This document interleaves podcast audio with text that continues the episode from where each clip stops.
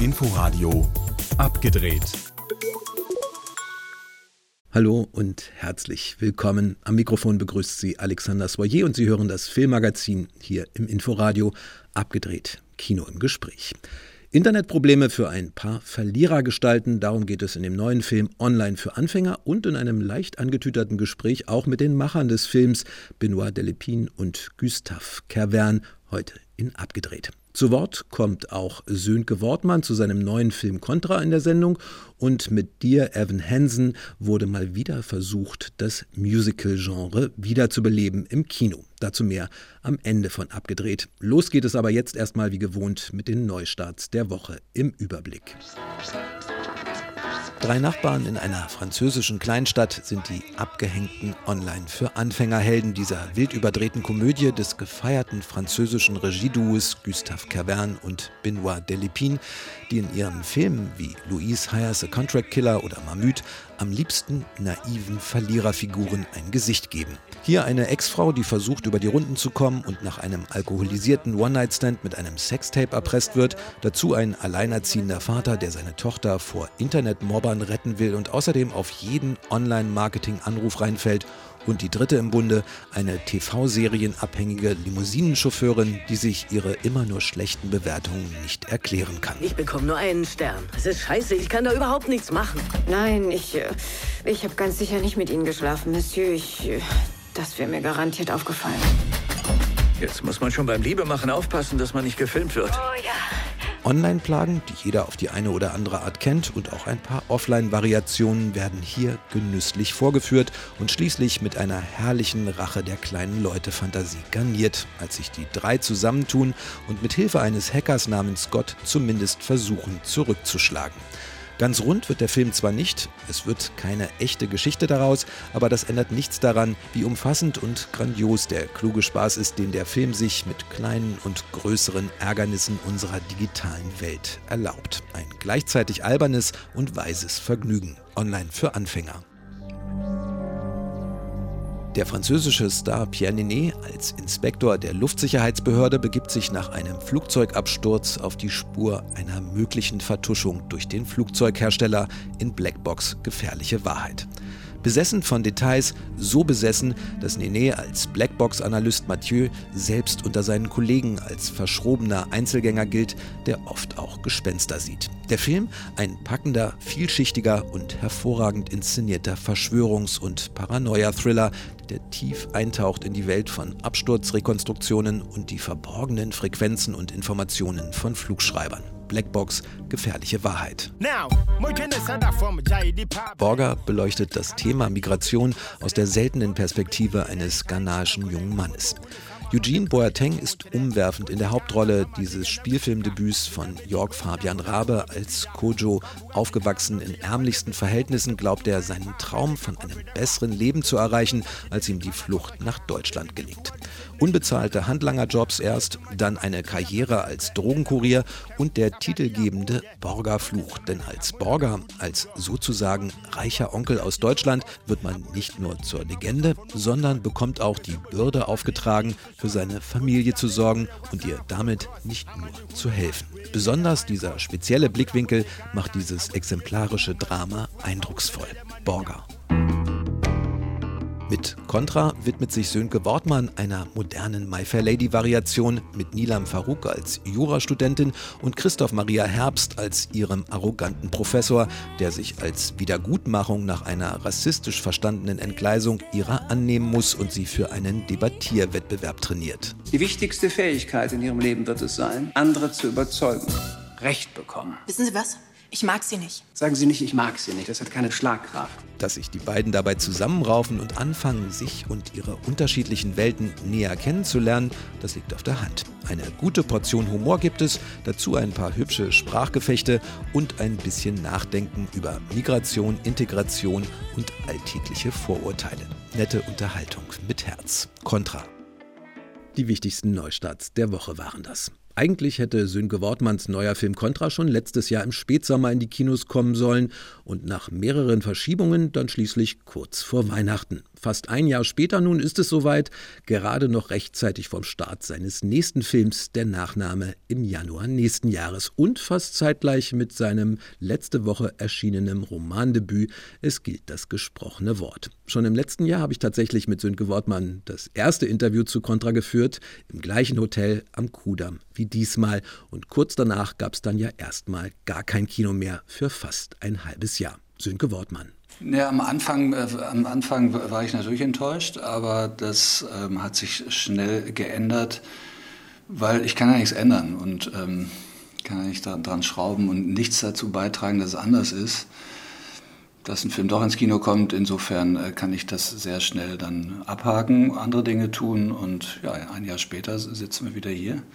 Es schließt sich ein Kreis und man weiß ja auch nie, wofür es gut ist. Also es gibt ja ähm, Dinge, die sich im Nachhinein sogar als besser herausstellen. Und das Thema, was dieser Film behandelt, ist nicht weniger wichtig geworden in diesem Jahr. Vielleicht sogar ein bisschen wichtiger? Oder, das wollte ich jetzt nicht sagen, aber vielleicht sogar wichtiger. Und vielleicht, es wird wahrscheinlich immer wichtiger. Insofern, ähm, den Film macht es jetzt nicht, nicht älter, sondern eher aktueller. Sie haben es angesprochen, das Thema, um das es geht, ist die Auseinandersetzung mit Migration, mit Integration. Es geht um einen Rhetorikprofessor, der seiner Studentin mit Migrationshintergrund, mit anderem Kulturhintergrund gezwungenermaßen praktisch das gute Reden beibringen muss. Ist ein Remake eines französischen Films. Was genau hat Sie an diesem Film gereizt?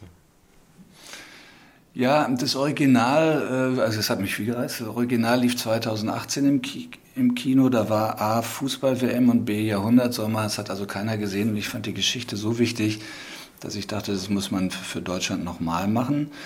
Ähm, gereizt hat mich in erster Linie die Konstellation, die ja seit My Fair Lady auch schon mal gegeben hat. Also neu ist es nicht, aber insofern modern, weil es äh, jetzt zwischen einem Professor und einer Migrantin äh, stattfindet. Ne, das gab es ja äh, damals noch nicht oder nicht so oder zumindest anders.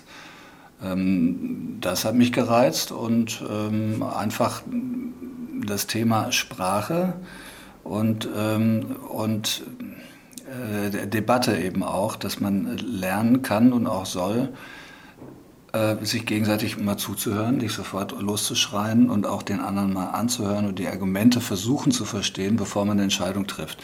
Das finde ich in der heutigen Zeit ganz wichtig, wo das einfach fast gar nicht mehr stattfindet. Sie haben es gerade angesprochen, der Film ist zeitlos, das Thema ist zeitlos, es passt vielleicht sogar jetzt in diese Zeit noch mal mehr oder nicht weniger als in die Zeit letzten Jahres. Was wäre aber trotzdem vielleicht jetzt anders nochmal? Oder würden Sie etwas noch hinzunehmen? Wäre irgendein Aspekt vielleicht für Sie nochmal entscheidender geworden innerhalb dieses Jahres? Äh, nee, würde ich nicht. Ich würde es genauso machen. Und das Einzige, das Wichtigste, was ja passiert in, äh, war in diesem Jahr, ist ja die, die Pandemie gewesen. Aber die, die, würde ich nicht, äh, die würde ich nicht erwähnen. Also da haben die Leute und auch ich natürlich jetzt die Nase voll. Ich möchte jetzt wieder ins Kino gehen und ins äh, Stadion und ähm, das geht jetzt langsam wieder los und da freue ich mich. Wobei es da ja auch ganz konkret um Debattenkultur geht. Ja, ja, also das, hat, das hat es, diese negativen Tendenzen natürlich äh, verstärkt. Ja, und dann kamen Verschwörungstheorien dazu und äh, ja, das ist so. Insofern ist es noch aktueller als vor einem Jahr. Ich hätte den Film aber jetzt nicht anders gemacht. Sönke Wortmann. Sein neuer Film Contra jetzt im Kino und sein erster Roman, es gilt das gesprochene Wort, im Buchhandel. Das komplette Vis-a-vis -vis mit Sönke Wortmann finden Sie über inforadio.de und als Podcast. Auch die neue Komödie von Gustave Kervern und Benoit Delépine, online für Anfänger, hat anderthalb Jahre auf den Kinostart gewartet und ist dadurch aber gerade in der Pandemie fast noch aktueller geworden. Denn wenn man nicht raus kann, dann findet noch mehr Leben online statt. Online für Anfänger, ein Rundumschlag gegen all die kleinen und großen Probleme des Internetalltags vom Regieduo Gustave Kervern und Benoit Delépine, die fast so eigenwillig und ein bisschen verrückt sind wie ihre Filme.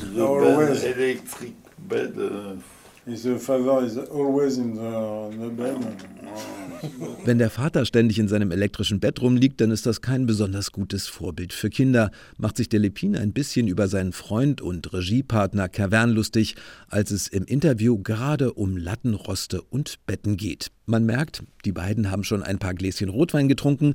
Benoit Delepine will Arm drücken irgendwann und irgendwie sind wir bei elektrischen Betten gelandet, um die es in ihrem neuen Film zwar auch geht, aber vor allem um den digitalisierten Alltagswahnsinn. C'est pas que Internet, en fait, es geht ja nicht nur ums Internet, es geht auch um Bürokratie, wie bekommt man heute einen Job, Passwörter, ständig ein Problem. Gerade gestern hatten wir wieder so einen Fall. Diese andauernde Zeitverschwendung. Man ist gefangen darin. Das kann bis zu einem Burnout führen et qu'au bout d'un moment, ça peut arriver à une espèce de Burnout. All diese Internetsorgen haben Delepin und Cavern für Online für Anfänger gesammelt. Sprachgesteuerte Hotlines mit 30 Minuten Wartezeit, App-Lieferdienste, das Dauerakzeptieren von AGBs, Klickfarmen in Indien, Facebook-Mobbing, ein Sextape, Internetbewertungen und, und, und. All das ist ihnen irgendwann so sehr auf die Nerven gegangen, dass sie mal dagegen aufbegehren wollten, so beschreibt es Delepin. Das ist unsere Rache. In amerikanischen Filmen killen die Helden die Leute, an denen sie sich rächen wollen. So weit gehen wir nicht, aber wir rächen uns auch für all die kleinen alltäglichen Misserfolge, wenn wir versucht haben, das Internet zu benutzen. Aber leider hat das nichts gebracht. Wir fühlen uns immer noch genauso diesem Schrecken ausgeliefert. Ja, c'est pareil, mais horrible die Rache der Verlierer, egal ob sie nun gelingt, etwas bringt oder wie verrückt sie ist. Das ist das große übergeordnete Motiv fast aller Arbeiten der beiden seit ihrem ersten gemeinsamen Film Altra vor 15 Jahren, ein verrücktes Rollstuhl-Roadmovie. Danach kamen zum Beispiel die Geschichte von ein paar Arbeiterinnen, die ihren Chef umlegen lassen wollen in Louise Hires a Contract Killer oder Gérard Depardieu als Rentner, der sich mit dem Motorrad auf den Weg macht, ein paar Belege für die Rentenversicherung zu beschaffen in Mamüt. Wir sind wie Lachse des Kinos. Wir kehren immer wieder zurück zu bestimmten Dingen, obwohl wir eigentlich gar keine Ahnung haben. Deswegen war unser erster Film auch ein Schwarz-Weiß-Film. Da sind wir zu den Ursprüngen des Kinos quasi zurück. Im Grunde sind wir Punks und wir tragen nicht nur Punk-T-Shirts wie andere Leute uns ist alles egal. Wir hatten null Ahnung von Kino und trotzdem sind wir immer wieder ins Kino und zu bestimmten Geschichten und Figuren zurückgekehrt. Das französische Regieduo Benoit Delepine und Gustave Kervern, ihr neuer Film online für Anfänger, jetzt im Kino. Ebenfalls neu angelaufen ist auch Dear Evan Hansen in den Kinos und genau das Richtige, wenn man Sentimentales und Musicals mag. Katharina Wilhelm hat den Film gesehen und mit einigen der Beteiligten gesprochen. Evan Hansen ist ein unsicherer Teenager, der unter Angstzuständen leidet. Hast du die Briefe an dich selbst für Dr. Sherman geschrieben? Versucht. Sein Psychiater rät ihm deswegen, einen Brief an sich selbst zu schreiben. Lieber Evan Hansen, heute wird ein toller Tag. Und ich sag dir warum. In der Schule will Evan den Brief ausdrucken, dabei gerät der Brief aber in die Hände von Schulrüpel Connor. Connor hat mir einen Brief weggenommen. Es war eine Aufgabe von meinem Therapeuten. Evan befürchtet, dass Connor den Brief ins Netz stellen wird. Doch es kommt alles anders. Am nächsten Tag stellt sich heraus, dass sich der depressive Connor umgebracht hat. Seine Eltern finden den Brief und glauben, Evan sei ein guter Freund ihres Sohnes gewesen. Also, du und Connor, erzähl uns doch bitte etwas. Also, ich fing an zu reden und konnte nicht aufhören. Das wollten sie auch nicht. Evan verstrickt sich in eine Lüge, weil er die trauernden Eltern einerseits nicht verletzen will, andererseits wohl auch, weil er die Bestätigung und Anerkennung sucht, die ihm dadurch gegeben wird. Der Film Dear Evan Hansen basiert auf dem erfolgreichen gleichnamigen Broadway-Musical. Auf der Bühne wie im Film verkörpert Schauspieler Ben Platt den Teenager Evan Hansen. Das Musical habe einen wichtigen Beitrag geleistet, um über die mentale Gesundheit von Teenagern zu sprechen, meint Platt. I remember you know, seeing firsthand a lot of young people coming to see the musical. Ich erinnere mich, dass viele junge Menschen das Musical gesehen haben und dann mit ihren Eltern wiederkamen, weil sie ihnen etwas damit sagen wollten. Gleichzeitig kamen aber auch Elternpaare allein und luden dann ihre Kinder wieder dazu ein. Das Musical hilft, denke ich, schon dabei, über diese schwierigen Themen zu reden. Und so können wir zum Beispiel auch psychische Probleme oder Therapie normalisieren und entstigmatisieren. Even when the dark comes crashing through dass sich die Produzenten entschieden haben, den mittlerweile 28 Jahre alten Platt als Schüler zu besetzen, ist seinen einfühlsamen Gesangskünsten zu verdanken. Trotzdem ist der Altersunterschied immens und lässt den Film stellenweise unfreiwillig komisch wirken und ist insgesamt die größte Schwäche des Films. Bei den Nebenrollen haben die Filmemacher stattdessen auf bekanntere Hollywood-Stars, wie beispielsweise Amy Adams und Julian Moore gesetzt. Moore spielt die Mutter von Evan Hansen. Für sie war es die erste Gesangsrolle ihrer Karriere. Ich war so aufgeregt und verängstigt. Ich wollte es probieren und ich hatte wirklich tolle Lehrer. Alle meine Gesangsstunden fanden in meiner Wäschekammer per Zoom statt. Das war verrückt all of my singing lessons were on Zoom. I mean, that was what was so crazy. The house felt so big, and I Trotz des starken Ensembles und der wichtigen Themen. Die Kritiken zu Dear Evan Hansen fielen in den USA, wo der Film schon länger in den Kinos läuft, gemischt aus. Statt überbordenden Musical-Szenen ist Dear Evan Hansen ein feinfühliger Musicalfilm, manchmal vielleicht zu verhalten und auch etwas zu langatmig geraten. Ein musikalischer Liebesbrief auf jeden Fall. Dear Evan Hansen, jetzt auch bei uns im Kino. Ein Beitrag von Katharina Wilhelm aus Los Angeles. Das war abgedreht. Am Mikrofon verabschiedet sich bis nächste Woche Alexander Soyer. Inforadio Podcast.